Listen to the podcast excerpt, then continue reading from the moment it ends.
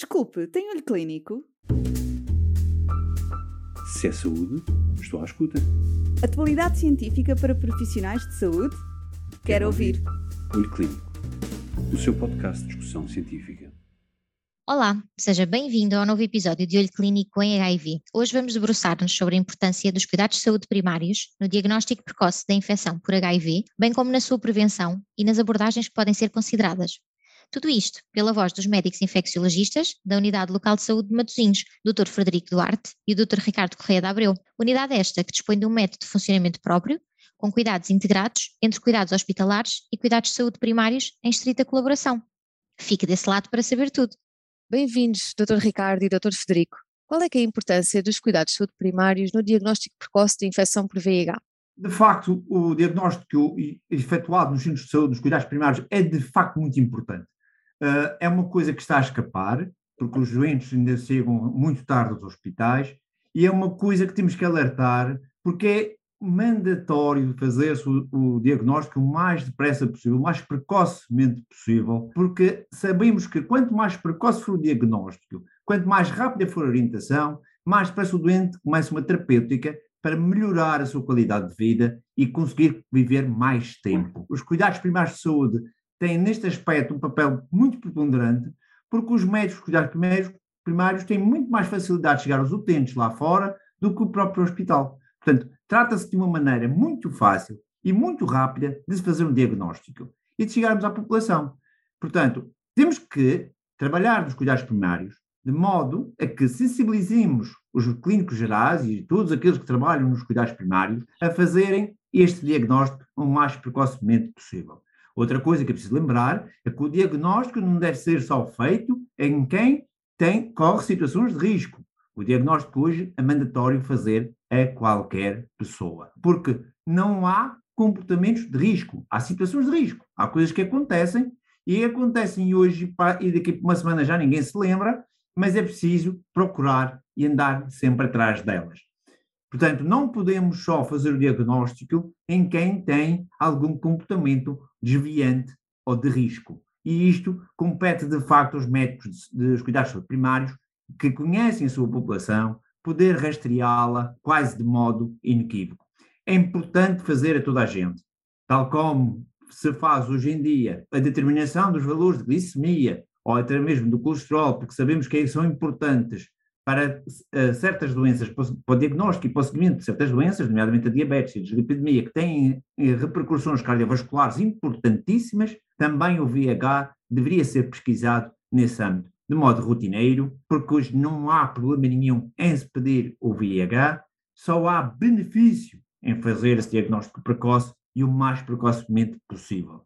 É uma coisa que temos que alertar e que temos que sensibilizar toda a gente que trabalha nos cuidados primários sem dúvida que hoje, ainda agora venho eu de, um, de uma reunião no exterior, no estrangeiro, onde o diagnóstico, quanto mais precoce é, maior é a possibilidade do doente viver bem.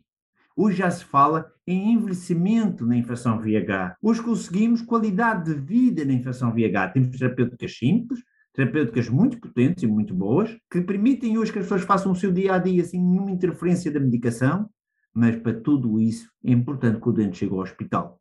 E aí é importante que o médico que está nos cuidados de saúde primário faça o diagnóstico atempado para fazer uma correta referenciação do doente para o hospital. Não haja dúvida nenhuma que uh, a qualidade da vida depende do tempo quando se faz o diagnóstico. E a sensibilização é muito importante. Aqui há uns anos falávamos muito nos comportamentos de risco, nas pessoas que tinham comportamentos uh, considerados desviantes na altura. Eram os toxicodependentes, eram os trabalhadores do sexo, hoje toda a gente pode ter um comportamento que no futuro até saber que é de risco. Portanto, é preciso uh, insistir com os cuidados primários, sensibilizar quem lá trabalha e também dar tempo a quem lá trabalha, que eles também não têm muito, mas pelo menos que pensem no rastreio da infecção VIH. E outra questão que eu colocaria, como é que as pessoas podem chegar à consulta da PrEP? No fundo, o que é PrEP? Importa primeiro definir muito bem o que é. No fundo, a PrEP é uma profilaxia, ou seja, uma medicação preventiva que se faz para populações em risco de adquirir a infecção pelo VIH, seja VIH1, seja VIH2, um, e aí há imensa discussão em relação a esse assunto. apesar de haver linhas de orientadoras muito bem definidas a nível mundial, a nossa Autoridade de Saúde, a DGS, também tem normas em relação a isso, foram criadas em 2017, eh, publicadas nessa altura. Há muita discussão também em relação se já devem ser atualizadas ou não, porque há um outro pormenor que cada vez mais é discutido em relação até à referenciação. E a, pergunta sobre a referenciação tem toda a lógica. A referenciação é, deve ser feita por todos os clínicos que achem que o utente que tem à frente deles tem um risco acrescido de aquisição da infecção pelo VIH seja pelo comportamento de consumo de drogas endovenosas, seja trabalhadores do sexo, seja casais serodiscordantes em que uma pessoa, um dos elementos do casal, tem infecção, o outro não tem, seja pessoas que têm um elevado número de parceiros com um estatuto serológico desconhecido. Portanto, sempre que o clínico, independentemente seja numa consulta hospitalar, seja num hospital privado, numa, numa associação eh, de rua, numa associação no Fundo de Saúde como a Abraço e outras tantas que existem, ou até mesmo no centro de saúde, obviamente, devem fazer essa referenciação para uma consulta de PrEP. A consulta de PrEP está muito bem estruturada, nós na Unidade Local de Matosinhos, no Unidade de Saúde de Matosinhos já temos há algum tempo, ainda não temos uma amostra muito grande de utentes, ainda é um, um número muito tímido, mas apesar disso é crescente sobre esse assunto. O objetivo, como disse há bocadinho, é tentar reduzir o contágio de risco pela infecção por VIH através de medicação. Isto depois é uma situação que é negociada com o utente que temos à frente. Existem algumas formas diferentes de fazer a, a, essa medicação, pode ser de forma diária, pode ser de uma forma on demand, portanto, conforme os riscos associados à transmissão, mas isso é uma coisa que é discutido caso a caso, sempre com muita calma, muita serenidade, com o utente que temos à frente. Até porque numa altura da vida desse utente ou dessa utente pode fazer sentido fazer PrEP, mas passado algum tempo pode já não fazer sentido fazê-la. Portanto, isso é uma coisa que deve ser conversada sempre com, em consultas regulares, a própria norma de orientação aponta nesse sentido, mas também fundamental é pensar que esta medicação não é exclusiva para as infecções todas sexualmente transmissíveis. Isto é, e eu digo sempre isso nas consultas, e os meus colegas também, que a PrEP é um método sempre adicional como prevenção da infecção por VIH não deve ser ignorado o, o, uso do preservativo, que acaba por ser o método mais eficaz, continua a ser o método mais eficaz.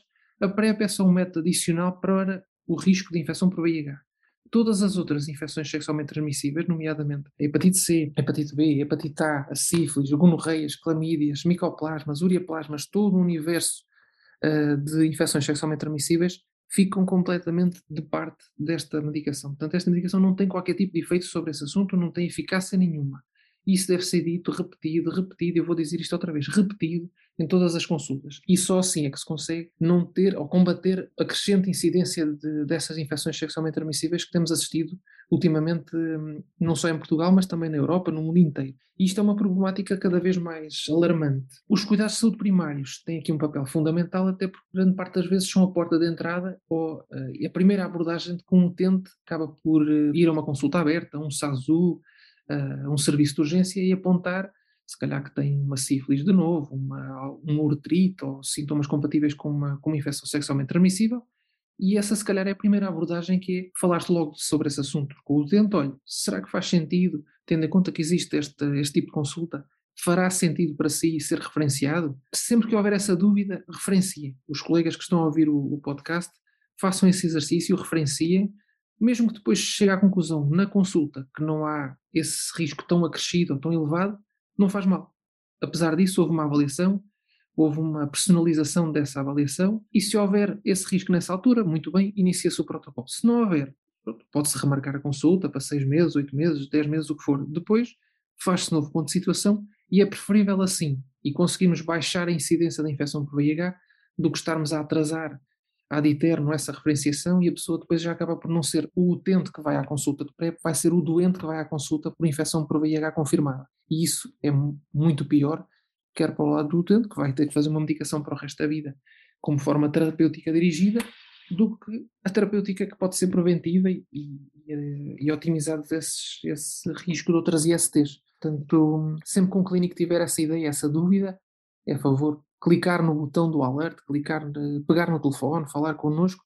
Nós, em todos os hospitais da Zona Norte, há este tipo de consulta, que eu saiba, no centro, no sul. Portanto, façam esse, esse exercício de referenciação, é fundamental, toda a gente tem a ganhar. Acerca desta problemática que acabaram de abordar, o que é que se pode fazer em relação a isto? Ora bem, muita coisa se pode fazer, é lógico. E a primeira coisa que temos de fazer é formação. E é preciso dar formação a quem está nos cuidados primários de saúde. Nesse aspecto, por exemplo, posso falar que irá ser em breve uh, e está a ser planeado para, breve um curso exatamente na temática da infecção VIH e das suas problemáticas todas para médicos que estão nos cuidados primários de saúde e outros profissionais que estão nos cuidados primários de saúde para poderem, uh, de certo modo, uh, ter uma noção mais prática, que é o que se pretende, da, desta situação, da problemática que é o doente com infecção VIH e a vantagem que há em eles participarem nesta, nesta investigação da doença na população geral. Portanto, isto acho que é, de facto, que é importante, está em curso e esperamos que isto seja uma situação mais válida. É isso, o objetivo é tentarmos fazer um curso para uma amostra ainda pequenita, porque isto é um projeto ainda muito, muito novinho, vão ser algumas aulas, cerca de 7, 8 aulas uh, curtas, muito práticas, muito pragmáticas, abordando um bocadinho desde o início da etiologia, da definição, do diagnóstico da infecção por VIH e depois passando por várias temáticas, mas sempre dirigido aos cuidados de saúde primários, porque tem um papel fundamental desde o diagnóstico até o seguimento e até mesmo de, de otimização dos cuidados, de interações medicamentosas, de tanta coisa, de avaliação de alguma toxicidade que haja de algum fármaco e que nós a nível hospitalar nos possa escapar, porque em termos de avaliações, nós habitualmente vemos o doente de 6 em 6 meses ou de 5 em 5 meses. Portanto, às vezes, nesse intervalo, muitas vezes os utentes acabam por recorrer aos cuidados de saúde primários e é importante que o médico lá está, o clínico, perceba o que é que está ali, se aquilo que está a acontecer pode ser consequência de algum fármaco, de alguma toxicidade, de alguma intolerância, resolver se souber fazê-lo logo imediatamente ou então alertar-nos para isso. Portanto, o objetivo do curso é tentar sermos práticos, tentarmos ser formativos, o máximo didáticos possíveis, passando por várias áreas, também nas co-infecções por hepatite B e hepatite C, algumas doenças oportunistas e também na área da mulher, portanto, o VIH na mulher, na infância, na adolescência, que acaba por ser uma problemática cada vez mais crescente e nos congressos internacionais abordam cada vez mais este assunto, e depois todo o esquema também de vacinação, como é que deve ser feito, como é que deve ser otimizado, algumas vacinas fora do Plano Nacional de Vacinação, também algumas profilaxias pré-exposicionais e pós-exposicionais, e sempre, sempre, sempre baseado em casos clínicos, concretos, práticos, didáticos, que é isso que se quer. Acho que aquele modelo antigo de puramente teórico acho que não resulta, as pessoas querem coisas pragmáticas, diretas, e é isso que vamos tentar fazer. Vai ser um curso que provavelmente vai ser ainda no primeiro semestre de 2022. Temos a colaboração também de outras, de outras unidades, portanto, vamos tentar ao máximo fazer isso para que depois seja um projeto a longo prazo. Esta seja a primeira edição, que haja uma segunda, uma terceira, uma quarta, cada vez mais crescente e com mais participantes. Se é saúde, estou à escuta. Atualidade científica para profissionais de saúde? Quero, Quero ouvir. ouvir. Olho Clínico, o seu podcast de discussão científica.